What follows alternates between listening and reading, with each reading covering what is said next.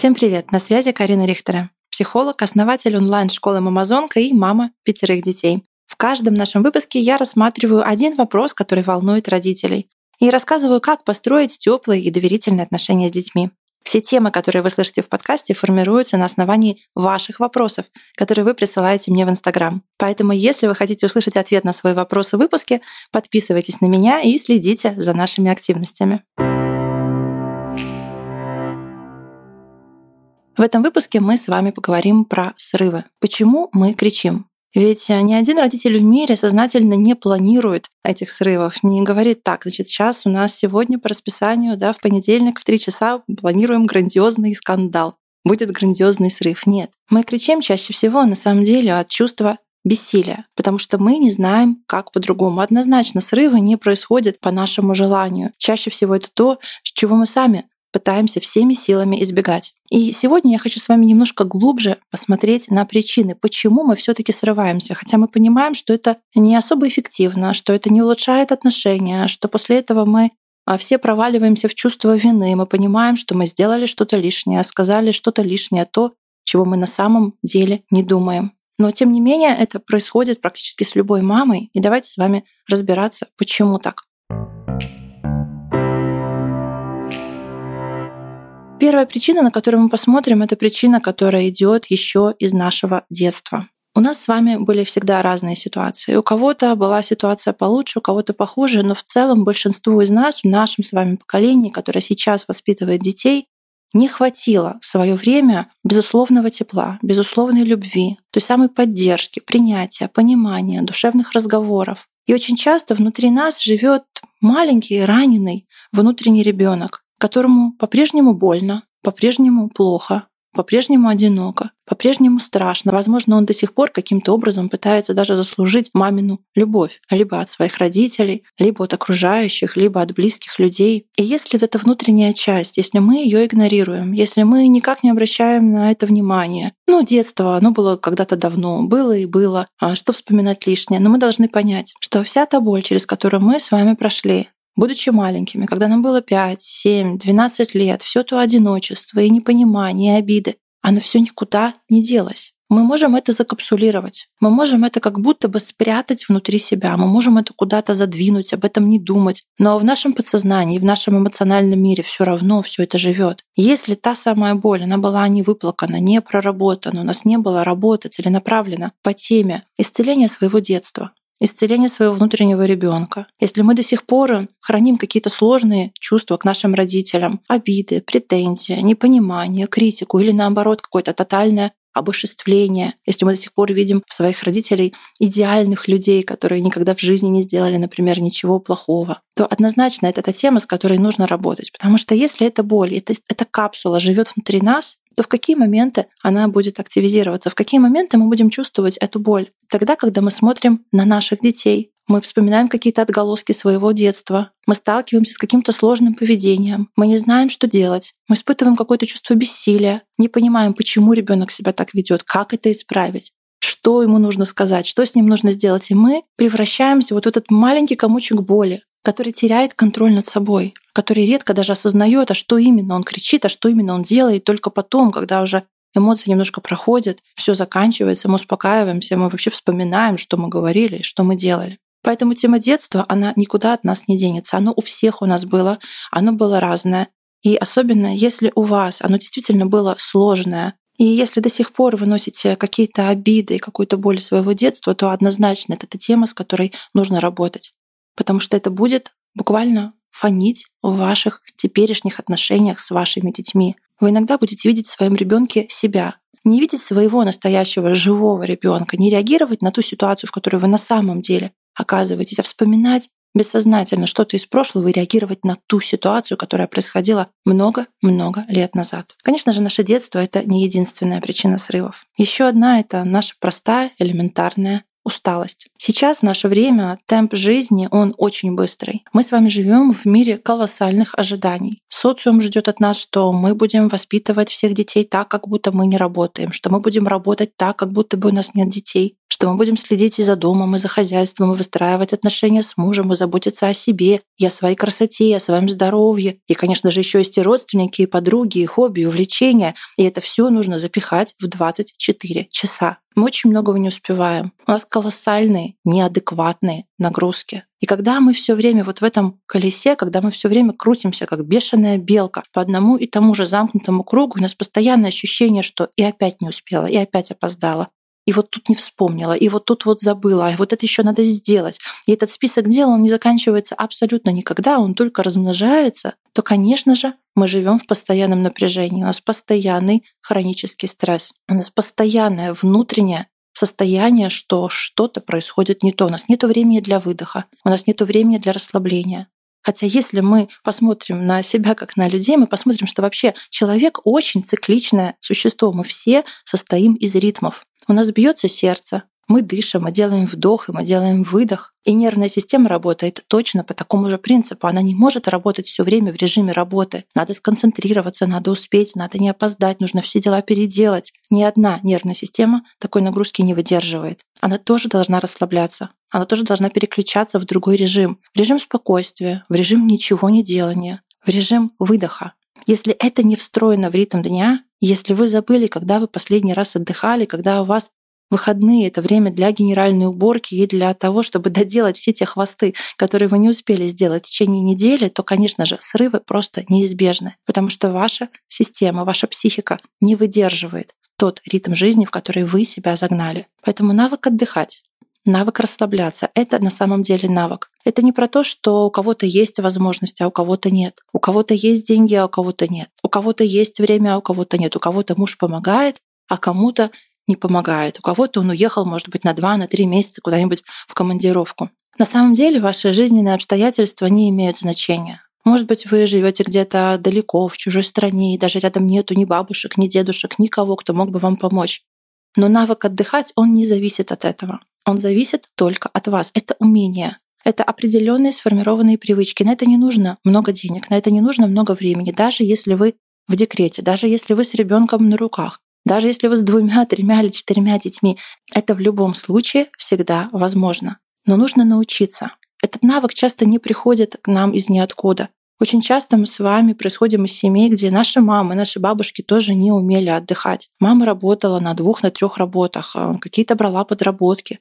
Дома крутилась как электровеник. Мы просыпаемся, она уже на кухне что-то делает, что-то готовит завтрак, да, чем-то занимается. Мы ложимся спать, она все еще где-то на кухне что-то прибирает, что-то моет, что-то готовит. И у нас часто нету даже картинки перед глазами, что мама отдыхает, мама лежит, мама читает книжку, мама расслабляется. Не у всех в семьях такое вообще было. Плюс к тому же добавим то, что очень часто наш собственный отдых в детстве, он порицался. А что это ты лежишь? А что ты ничего не полезного не делаешь? Что ты тут задумалась? Ну-ка быстренько лучше уроки сделай, убери тебе что, заняться нечем? Да, то есть какой-то отдых, какая-то праздность воспринимается как лень, как отсутствие трудолюбия, отсутствие каких-то полезных дел. И мы начинаем испытывать чувство вины, когда мы вдруг решили присесть, когда мы вдруг почувствовали, что мы устали. Вы можете даже сейчас сделать эксперимент. Попробуйте действительно сесть и ничего не делать на протяжении целых пяти минут. Понаблюдайте за собой, понаблюдайте за своими эмоциями. Что вы чувствуете? У многих сразу же начинается паника. Ну как, ну что же это я сижу? У меня же еще посуда не помыта, у меня там отчет не доделан, у меня еще с ребенком уроки не сделаны, я еще к врачу его не записала. И мы сразу же начинаем внутри напрягаться. То есть даже организуя себе какие-то условия, заняв позу для отдыха, мы не можем расслабиться внутри, мы не можем отдохнуть. Нам сразу приходит чувство вины, к нам сразу приходят что нет-нет-нет, вставай, скорее, надо-надо, надо двигаться, надо идти дальше. Прекрасная фраза, которую мы часто слышим от старшего поколения «на том свете отдохну». Но, к сожалению, тот свет может наступить гораздо быстрее, если мы не отдыхаем. Поэтому навык расслабляться, навык выдыхать — это тот навык, который нужно освоить любому живому человеку. Проверку провести очень просто. Нужно подойти к зеркалу, посмотреть на себя. Если вы похожи на живого человека, у которого есть нервная система, вам обязательно нужно учиться отдыхать, учиться восстанавливать, организовывать это время, вводить эти привычки. В этом нет ничего сложного, это не требует по два, по три часа каждый день. Это какие-то маленькие вещи, которые мы можем сделать для себя. Подышать, посмотреть в окно, просто замедлиться, просто хотя бы на пять минут остановиться, сесть, оглядеться и посмотреть на свою жизнь, посмотреть на то, как ребенок играет, как он улыбается, как он смеется, посмотреть, что у нас есть дом, у нас есть квартира, наша крыша над головой, мы ее обустроили, мы тут создаем уют, посмотреть на себя, что я есть у себя, у меня две руки, две ноги, прекрасная умная голова, и я могу, в принципе, со своей жизнью сделать все, что угодно, все в моих руках. Вот эти вот паузы, вот эти вот остановки, вот эти вот выдохи обязательно должны быть буквально встроены в расписание для того, чтобы мы не забывали о себе. Потому что очень часто мы уходим в эту модель, что все для всех, кроме меня. Я должна для детей, я должна для мужа, я должна для всех родственников, для всех хомячков, а, обо всех-всех я должна позаботиться, а я стою на 135 месте. Или не стою вообще в этом списке. Как я разве о себе должна думать? Да, это на самом деле наша первостепенная обязанность. Потому что когда мы говорим про детей, когда мы говорим про воспитание ребенка, то нужно понять, что мы ребенка воспитываем не какими-то особыми лекциями, какими-то нравоучениями. Мы, по сути, воспитываем ребенка своей личностью. Мы воспитываем ребенка собой. И если мама устала, уставшей мамой нельзя воспитать ребенка. Нам не приходит в голову сварить борщ в дырявой кастрюле. Мы понимаем, что это не сработает, это будет неэффективно, будет катастрофа. И если воспитывать ребенка уставшей мамой, будет точно такая же катастрофа, только более серьезного масштаба, потому что срывы при усталости, они неизбежны. Есть еще одна очень интересная причина срывов. Это наши ожидания. Наши ожидания от ребенка. Например, мы ждем, что он что-то обязательно будет делать, что он обязательно будет таким-то, что у него обязательно будут вот такие-то привычки. И тут очень интересная и большая тема на самом деле, потому что очень часто мы детей воспринимаем как маленьких взрослых. Да, они меньше как бы немножко по размеру, пониже нас ростом, но мы думаем, что у них как будто бы точно такой же мозг, как у нас. Но нужно знать, что природа дала человеческому мозгу 25 лет на развитие. Когда мы смотрим на трехлетку, невозможно ожидать от него поведения, как от семилетки, как от э, человека в 14 лет, и тем более в 25. Но иногда парадоксально мы этого ожидаем. Мы ожидаем, например, что ребенок в 5 лет будет выполнять свои обещания. Мы ожидаем, что ребенок в 4 года будет самостоятельно, сам без напоминания убирать за собой свои игрушки. Мы ожидаем от семилетки, что он сам сделает полностью все уроки и не придет к нам за какой-нибудь помощью. Мы ожидаем от десятилетки, что он сам силой воли отложит телефон в сторону и скажет, все, мама, 30 минут уже прошло, я откладываю телефон и иду читать Достоевского. Если у нас в голове есть какие-то ожидания от ребенка, неоправданные ожидания, потому что они просто элементарно не соответствуют его возрасту, мы не понимаем каких-то моментов, как ребенок растет, как он взрослеет, какие процессы у него внутри происходят, элементарно, что он может сделать в своем определенном возрасте. Чего на самом деле можно ждать от семилетки, чего на самом деле можно ждать от трехлетки. Когда мы начинаем этот вопрос изучать, и мы его понимаем, нам становится жить гораздо легче. Да, может быть, мы и хотим, чтобы ребенок в три года убрал сам за собой игрушки, но мы понимаем, что в три года его мозг для этого пока еще не предназначен. И уборка игрушек происходит в игровой форме, и, скорее всего, вместе с мамой. И, скорее всего, это будет, конечно же, в формате игры, когда все игрушки садятся в какую-то большую коробку в виде да, паровозика и едут к себе домой спать в теплую кроватку. И когда мы знаем эти вещи, когда мы знаем, как ребенок растет, нам становится проще, потому что мы перестаем ожидать от помидора, что он будет огурцом. Мы, конечно, можем этого ждать. Можно смотреть на помидор и думать, ну почему же ты у меня такой красный? Ну почему ты не зеленый? Ну я хочу, чтобы ты был продолговатый. Мы можем злиться, мы можем психовать, мы можем на него ругаться. Но он не станет от этого огурцом, он останется помидором. Если нам нужен огурец, нужно взять огурец. Если нам нужен помидор, нужно взять помидор. Для ребенка в три года очень многие вещи просто невозможны. Невозможно помнить о правилах, невозможно полагаться на свою силу воли, невозможно держать обещания, невозможно держать свое слово. И это нормально абсолютно для этого возраста. Поэтому это отдельная большая тема, которую тоже нужно изучать для того, чтобы вам просто было понятно, что ваш ребенок может, а что нет, какие правила вы можете выводить, а какие пока еще просто элементарно рано. Если мы в целом посмотрим на причины срывов, вы заметите одну такую очень интересную тенденцию. Причина срывов всегда в напряжении. Напряжение может быть по разному поводу. Да, это могут быть корни из вашего детства. Это может быть отсутствие вашего ресурса. Это могут быть неоправданные ожидания от ребенка. Иногда это может быть какая-то фоновая проблема, которая у вас никак не решается. Например, сложные отношения с мужем. Холод, эмоциональная дистанция, постоянные конфликты, постоянное какое-то предразводное состояние безусловно, вы будете находиться в постоянном внутреннем напряжении, а напряжение будет заканчиваться всегда срывами. Срываемся мы чаще всего на близких и на младших. Очень сложно представить, что мы будем срываться на начальнике. Очень сложно представить, что мы будем срываться на ком-то, кого мы действительно уважаем. А на ребенке срывы происходят очень легко, потому что иерархия наша работает таким образом. Муж срывается на жене, жена срывается на ребенке, ребенок срывается на младших сестрах и братьях, а они в свою очередь срываются на кошечках, собачках, ну и вообще на всех, до кого они могут добраться. Поэтому для того, чтобы остановить срыв, нужно научиться расслабляться, нужно научиться выдыхать, нужно учиться следить за своим внутренним состоянием, оценивать, как вы себя чувствуете, в каком состоянии вы находитесь и влиять на это, корректировать это. Нет, не подавлять свое раздражение, не подавлять свой гнев, не подавлять свое какое-то недовольство. Это не работает. Вы все равно рано или поздно взорветесь. А действительно с этим работать. Понимать, как мы устроены, как устроены наши эмоции, что такое вообще эмоциональный интеллект, как можно экологично злиться, при этом не портя с другими людьми отношения. Это все возможно, это все отдельная наука, которую мы с вами изучаем на наших курсах.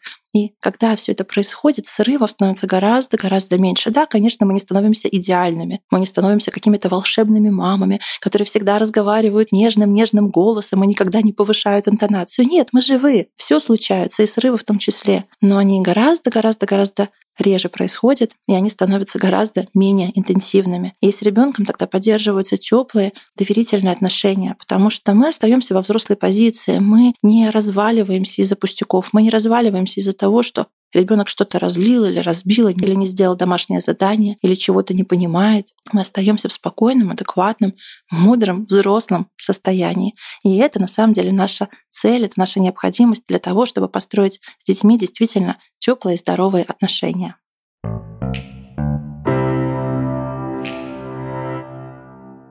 Спасибо за то, что послушали этот подкаст. Если ваш ребенок не хочет учиться, не слушается, обманывает вас, и вообще все его поведение выходит из-под контроля, я вас приглашаю на свой бесплатный мастер-класс «Детки не всегда конфетки». В нем мы подробно разберем сложные ситуации с детьми, выявим причины плохого поведения, и самое главное, подберем ключики к вашему ребенку. Ссылка на мастер-класс и наш сайт уже ждет вас в описании выпуска. Этот выпуск подкаста состоялся благодаря вашей обратной связи, вашим вопросам и комментариям. Послушать его можно на любой удобной платформе. Apple подкастах, Яндекс Музыке, Google подкастах или Кастбоксе. Не забывайте подписаться на подкаст и рекомендовать его подругам. Так счастливых мам и детей станет больше. Также вы можете помочь продвижению проекта, поставив 5 звезд этому выпуску в Apple Podcast. Спасибо, что были с нами.